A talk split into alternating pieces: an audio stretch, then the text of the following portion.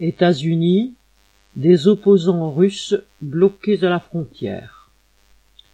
Un petit nombre d'Ukrainiens fuyant la guerre veulent se réfugier aux États-Unis où ils ont de la famille. Ceux qui passent par le Mexique doivent franchir la frontière américano-mexicaine, toujours verrouillée, notamment par le mur construit sous Donald Trump. Depuis le 11 mars, une mesure temporaire a été prise qui permet aux Ukrainiens qui souhaitent entrer dans le pays de le faire mais il n'en est pas de même des Russes arrivés en même temps qu'eux.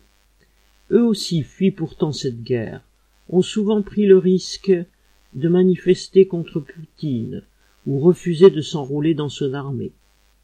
Ils restent cependant bloqués du côté mexicain du mur, avec les dizaines de milliers de latino-américains qui fuient le règne des gangs dans leur pays, les destructions causées par le tremblement de terre en Haïti, les régimes dictatoriaux et la misère. Comme en Europe où les gouvernements ferment les frontières aux Africains, aux Syriens ou aux Afghans, les États-Unis pratiquent le deux poids deux mesures. Un mur sépare les réfugiés venant d'un pays allié et les migrants déclarés indésirables. Aujourd'hui, même les opposants russes à Poutine se retrouvent rangés dans cette seconde catégorie.